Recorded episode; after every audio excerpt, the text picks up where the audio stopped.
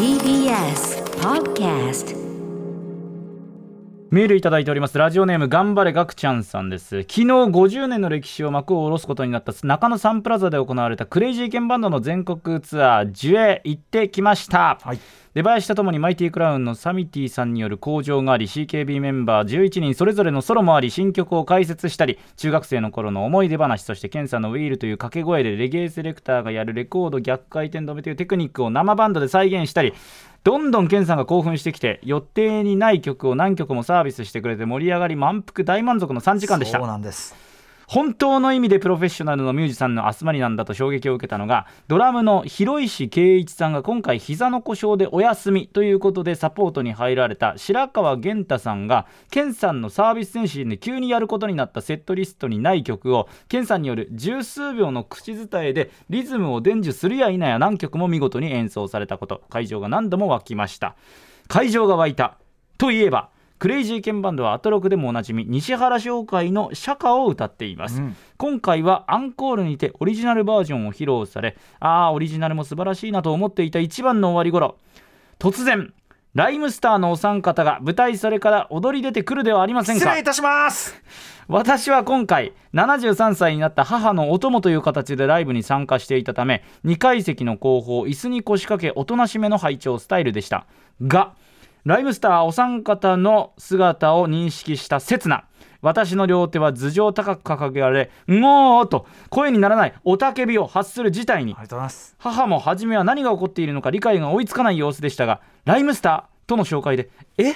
あのラジオの歌丸さん?」と驚いていました。その後もライムスター歌丸さんは背が高い曲もすごかったねと満足げでした。各方面に配慮された大人のライブ十二分に頼ませまし楽しませていただきました、はい。ということで改めましてそうなんです、えー、と皆さん他の方からもメールいただきました。が昨日、えー、と中野サンプラザで行われたクレイジーケンバンドの全国ツアー樹営の、えーとまあ、その東京公演中野サンプラザ公演最後のおそらくね中野サンプラザ公演になるかという、はい。そこに我々ライムスターシークレットで、えー、2曲のみ参加してきたわけでございます、え2曲というのはこの今後ろに流れている、えー西原商会の社歌世界西原商会の世界パート2とそして、えー、とさらに20年前に一緒にクレジーケンバンドを作った肉体関係パート2これを連続でやらせていただいた、でですねあありがとうございます。あのーまあ我々の話の前にまずやっぱりこのあのガクちゃんさん書かれている通りとにかくこの日の CKB ライブ凄まじくてですね、あのーケンさんが MC でいつも以上に自由に自由に MC で話してでそのなんか思いついた楽曲をこう鼻歌で歌うだけってとかじゃなくてですね、はい。それを全部バンドでやるっていうかあの例えばそれを弾き語りで思いついた曲をねいろんな曲をやったりするってのあると思うけどとにかくそれをフルバンドでバチッと演奏を決めてそれがだからね僕らセットリストで見てる曲数のだから倍ぐらい MC ただの MC って書いてあるところに何十曲と入ってるんですよ。えだから普通に例えばそうだな「シュガーベイブのダウンタウン」とかを結構がっつり本気でやるみたいなあのくだりがあってね、だからなんていうかな自由にある意味こうフリーにまあなんていうかなだらだらと思いつくままに話していながらそれがプロフェッショナルな演奏にさせられててつまりエンターテインメントとしても質が高いという僕は結構その MC というかそのライブ運びのやり方でこんなやり方あんのかと。でもこれ普通できないんで。だからやっぱクレイジーケンおっしゃる通りクレイジーケンバンドのもう類いまれなプロフェッショナルとしての技術があればこそ、えーということだった。そしてねあの白川源太さんあの急にサポートに入られてこれ答えられた。本当に素晴らしかったと思います、そしてそんな中我々ライムスターアンコールで2曲登場しました。これですねあのフィーチャリングで出る時というのは大体ですね高速7時間、えー出番10分。こういうね、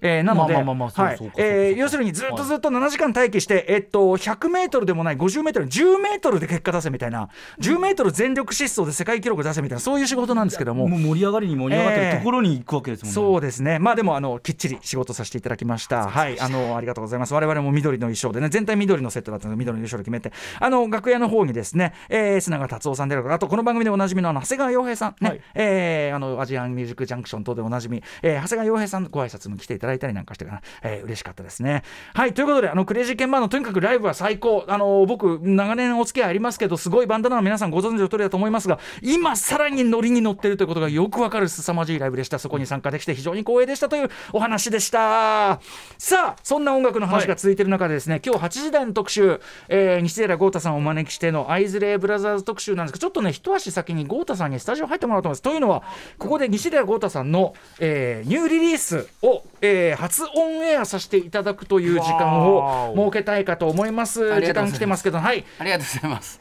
豪太くんです西原豪太さんですどうも、こんにちは。こんにちょっと早めに。野成タラ豪太さんですいつもより早めに、はい、こんにちは8。時台ね、あのおはい世話になるんですけど、その前に、はいあのー豪太君の新曲というか、新作が出るそうんでね。ですすね。三枚目のソロアルバムが、まあ、カバーアルバムになりそうで。ん。あの本当クレイジーケンバンドもカバーしている夏のクラクションという曲も、はい一緒に、うん。はい出るんですけれども今日はなんか都会という曲をかけてくれるとさあのうん先ほど言われて、はい早く来れますか？っていうことで。すいませんごめんね。行けます。すいません。ありがとうございます。全然行きます行き都ます。会はもちろん大貫妙子さんの、はい。ねまあ今そのシティポップブームとかいろいろありますけどそう,、ねいうののもうど真ん中中のど真ん中というか。そうですね。もう本当にあの僕もでも僕は小さい頃からあのこの曲知ってたとかそういうことじゃなくて、割と今回の流れの中で改めてっていう部分で、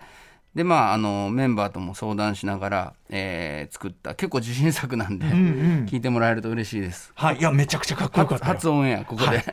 じゃあ、はい。えっと曲紹介ぜひ豪太君からお願いします。西寺豪太で都会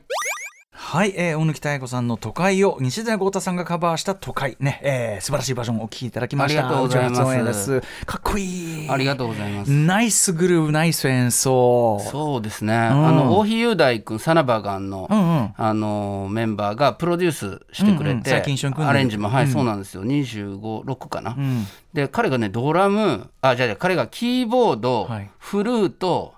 それかそのプロデュースをやっていて、えー、そうなんです。ドラムはえっとね黒猫チェルシーの岡本圭佑君、ドラムもいいね。うんかっこいいですよね。グルービーにしてでもタイト。すごく。そうですね、ん。あのこう自由なんですけど、ん。ちゃんとストイックに守るところ守って。ちゃんとモダンなビートになってるし。そうですよね、うん。まあ一応この大貫妙子さんの「あの都会」って曲はもともとは坂本龍一さんがアレンジされていて、うんでなんかマービン・ゲイの「ファッツ・ゴー・ヨン」にこう似たというか、インスパイアされたそれがかっこいいんですけども、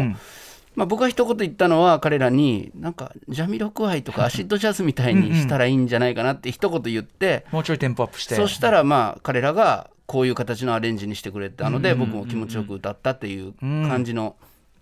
流れでうんすごい、だと思いますよ。うん僕も歌ってて気持ちよかったです。はい、えーということで最高の一作。これはえっ、と12月14日に？これね、えっとね、そうなんです。11月9日からいろいろストリーミングとかではい。聴聴けるように、この曲が先にあうんうんの聴けるようになるので、ゴータウンレコーズっていうレレーベルをディスクユニオンの中にあのまあ移動したというか移籍したので、はい。そこからのあの発表なん11で、月ぜひ、9日に先行配信。はい、12月14日に7インチアナログが。7インチのアナログが夏のクラクションと、うん。はいそうなんです。あの都会で出るので、まあ、西寺豪太のソロという感じ、まあ、今回話すアイズレイもそうなんですけど割とあんまカバーとあのオリジナルを分けずにいろいろこう、まあ、カバーアルバムですって、い思っまあ、もちろん思ってるんですけど、なんかサードアルバムみたいに思って今回作りました、はい。でまあ今8割ぐらいできたのかな、そんな感じなんですけれども。楽しみにしてます。はいありがとうございます。ということで、えー、豪太さん8時台の特集もよろしくお願いします。よろしくお願いします。超イケてます。11月9日先行配信です。Six Junction.